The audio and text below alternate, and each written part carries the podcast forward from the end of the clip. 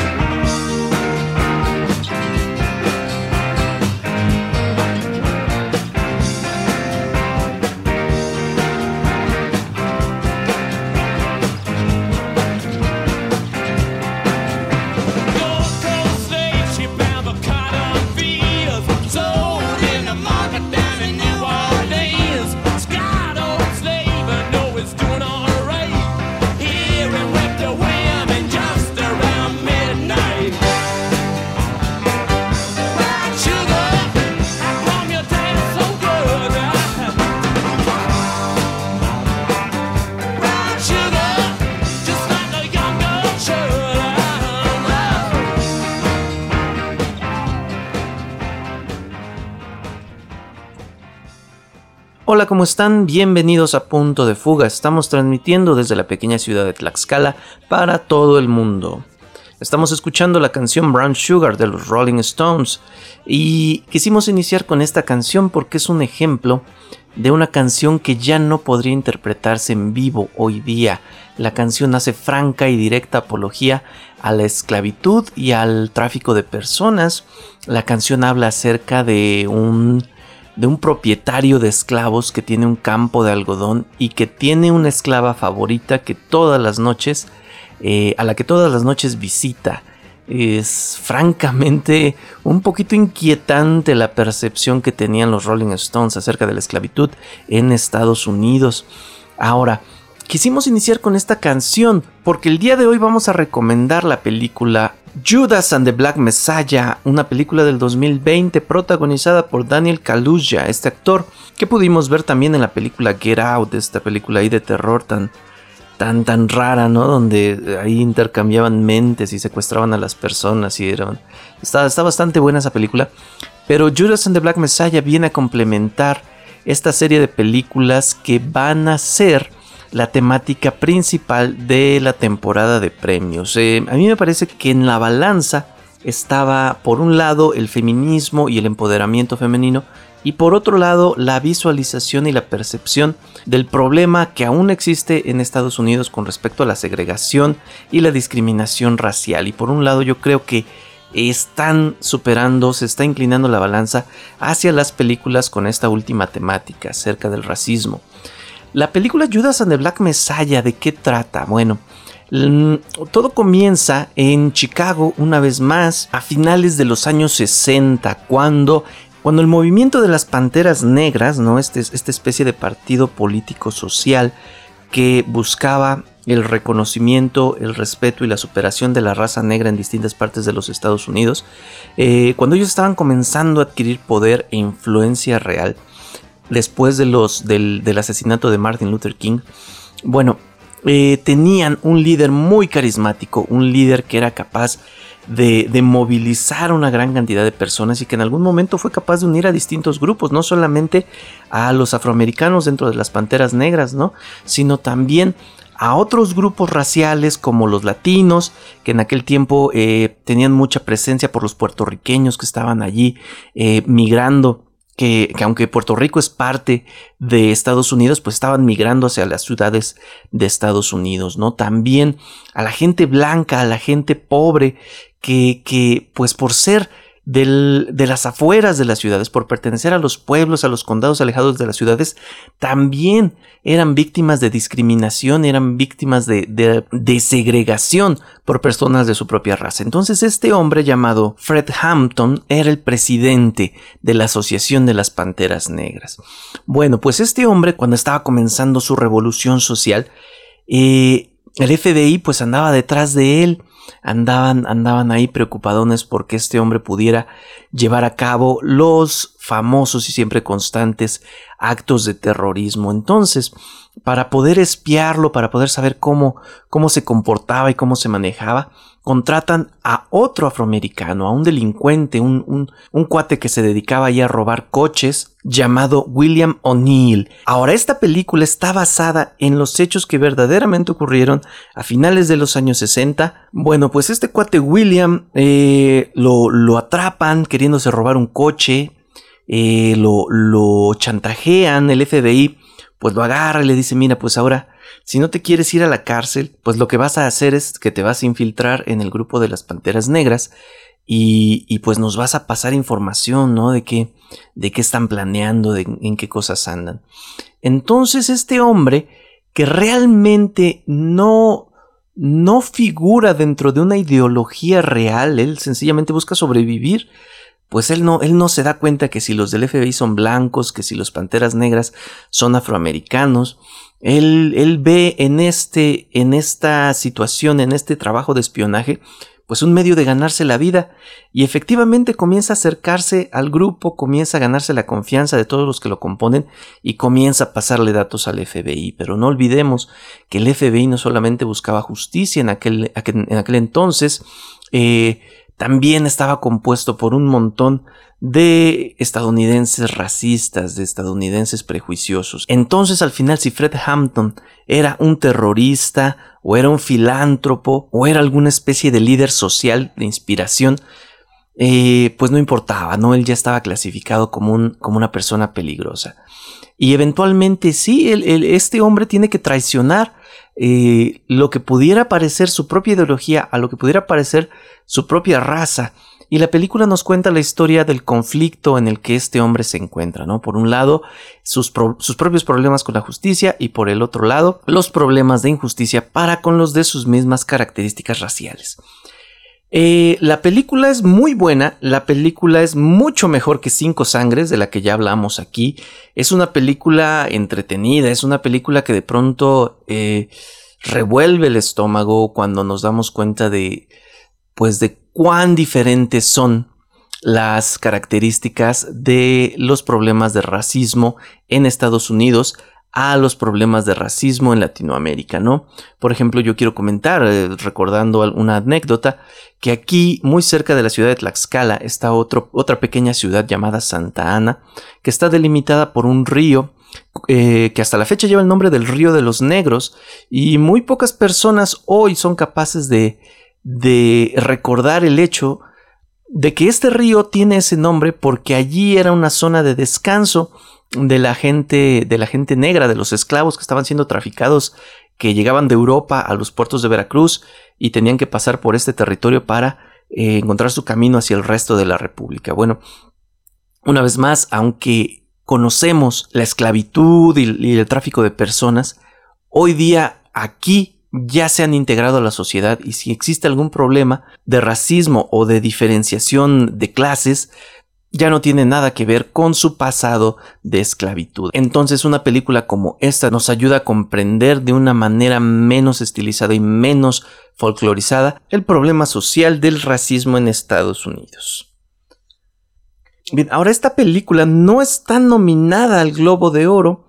Mm, eh, vuelvo, es mucho mejor que la película Cinco Sangres y sin embargo no está nominada a Mejor Película. Yo creo que como la película no tiene un cierre hollywoodense, no se puede hablar de una película con el espíritu hollywoodense de los Oscars, ¿no? Entonces yo creo que por eso los Globos de Oro la han ignorado, aunque, aunque no se sabe, ¿verdad? Todavía no está la lista de nominados a, a mejor película para el premio de la Academia. No sería sorprendente que Judas and the Black Messiah se colara por ahí. De hecho, eh, en una opinión personal, yo preferiría que estuviera esta película representando la comunidad afroamericana, eh, porque los deja mejor parados que la película Cinco Sangres. Eso es definitivo. Ahora, otra película que tiene una, una temática similar eh, y que me recordó mucho mientras estaba viendo, viendo esta última película es la película Crash, una película del año 2004 donde vemos ahí un, a, un, a, un, gran elenco. Pues, encontramos ahí a Matt Dillon, es de las últimas películas en las que pudimos ver a Brendan Fraser, sale por ahí Sandra Bullock, también haciendo sus primeras apariciones de importancia. Eh, podemos ver a Michael Peña. En esta película Crash, ¿de qué trata? La película trata del problema, una vez más, del problema de la multicultura en Estados Unidos. Así como en su momento Fred Hampton logró reunir a esta comunidad de un arco iris racial, también esta comunidad sigue existiendo en Los Ángeles, California. Encontramos gente de origen eh, árabe, encontramos latinos, encontramos negros, encontramos judíos, encontramos eh, racistas blancos, encontramos racistas negros. Y aunque la película no es en realidad una, una gran obra, ganó el premio Oscar en el año 2004 y la razón es que atraía la mirada de las personas a través de un lenguaje puramente cinematográfico, a través de las tradiciones eh, hollywoodenses de mostrar buenos actores interpretando una serie de historias que se conectan y se entrelazan a través de un choque de autos. La reflexión con la que inicia la película Crash es muy buena. Eh, cuando habla este, este personaje, interpretado por Don Chattel, y menciona que las personas nos estamos distanciando cada vez más unos de otros. En una ciudad tan densamente poblada es posible sentirse completamente aislado, entonces buscamos este contacto, buscamos este impacto para recuperar la sensación de conexión con nuestra sociedad. Es una, insisto, es una buena película, es una película muy recomendable, de hecho si no la has visto y quieres empezar a prepararte para para notar la diferencia de la percepción que, había hace, hace años con respecto al racismo en Estados Unidos y la percepción que hay hoy día comparándola con las, con las películas que estarán eh, nominadas a premios, eh, es una muy buena opción la película Crash. Ganó el premio de la Academia y eso dice mucho con respecto a cómo la comunidad cinematográfica de Estados Unidos eh, podía digerir este tema y nos puede hablar de cómo van a digerir los temas que se están tratando en las películas de este año 2020. Bueno, eh, para seguir con nuestra programación vamos a escuchar una canción también que habla de esta multiculturalidad, de esta diferenciación racial de una manera más amable y de una manera más romántica. Estamos escuchando la canción Finding Out True Love is Blind, interpretada por Louis Fortin.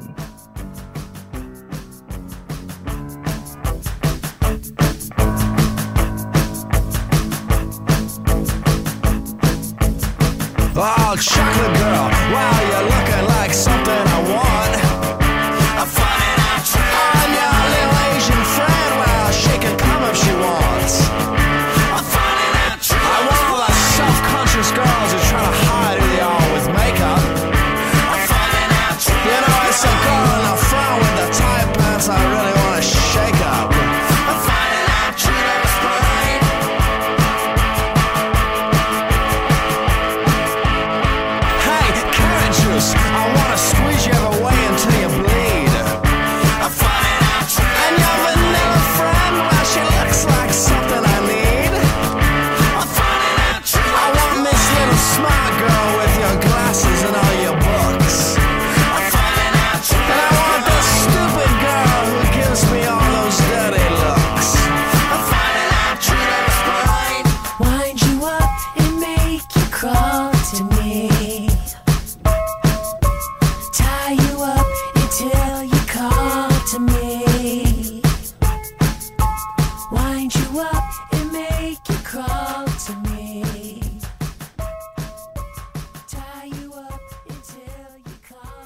Ya estamos de vuelta ahora para recomendar nuestra miniserie.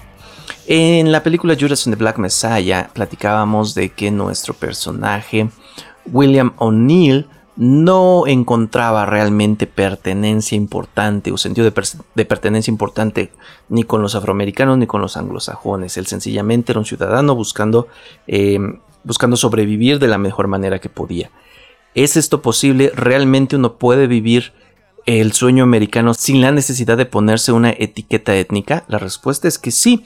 Y esto lo podemos ver muy bien en, el documental convertido en miniserie de cinco capítulos titulado O.J. Simpson Made in America o O.J. Simpson hecho en América. Es un documental que nos muestra una vez más el problema tan profundo de racismo y el cómo se puede escapar eh, uno de involucrarse en todas estas situaciones a tal grado que incluso uno puede servirse de ellas para salirse con la suya si ha cometido un crimen. Yo, yo me acuerdo cuando era muy muy joven haber visto constantemente en la televisión, a veces a manera de sátira, en ocasiones de manera eh, noticiosa en realidad, no ver, ver en las noticias lo que ocurrió allá en Los Ángeles con respecto a este jugador de fútbol americano llamado O.J. Simpson, que mató a quien fuera su exmujer, Nicole Brown, y a quien en esos momentos era su, su pareja sentimental.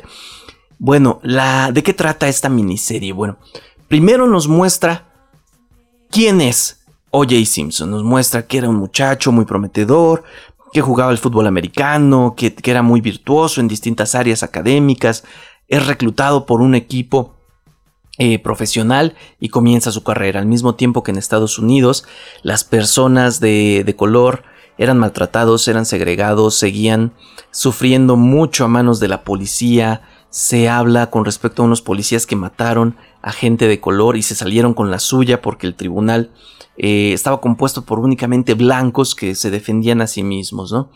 Dentro de este ambiente, dentro de este, de este trasfondo social, O.J. Simpson comienza a progresar. No solamente es un gran deportista, es un hombre muy carismático, es un hombre que, que encanta a la gente y de pronto, pues muchos se preguntan cómo puede hacerlo, ¿no? ¿Cómo puede abrírsele tantas oportunidades si es negro? Y él dice, bueno, pues es que a mí no me importa el color.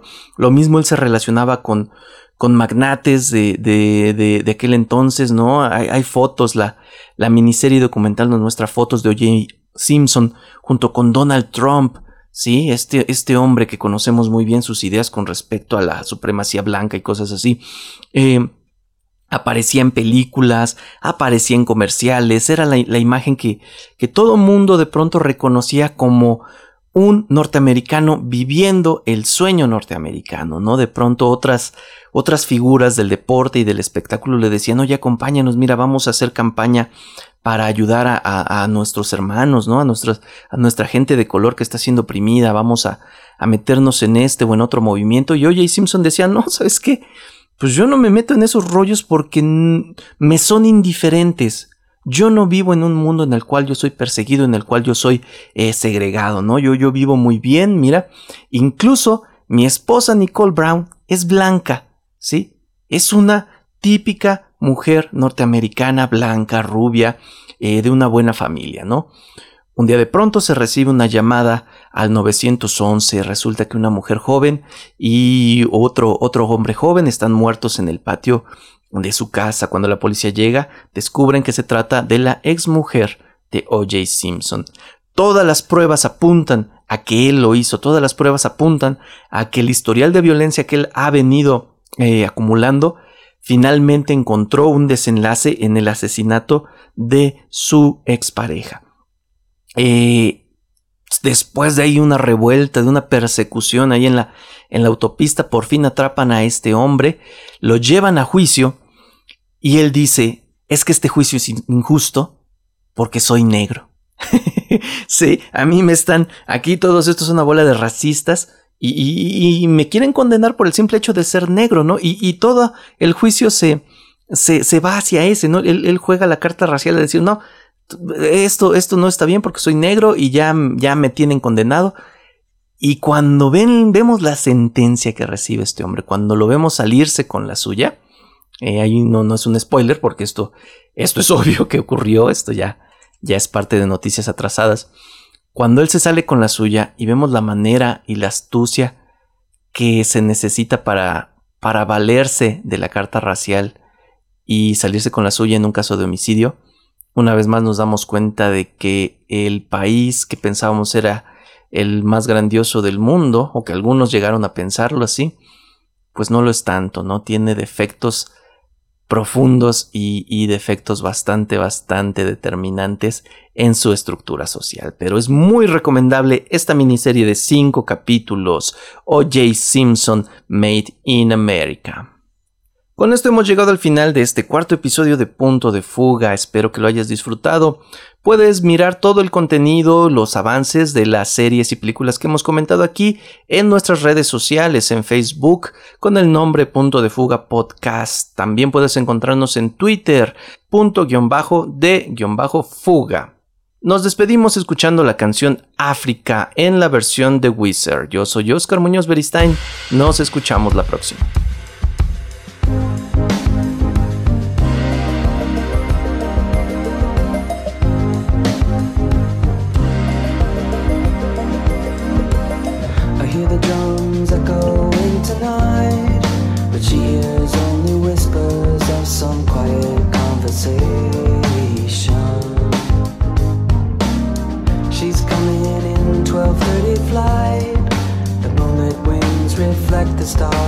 guide me salvation. I stopped an old man along the way, hoping to find some old forgotten words or ancient melodies. He turned to me as if to say.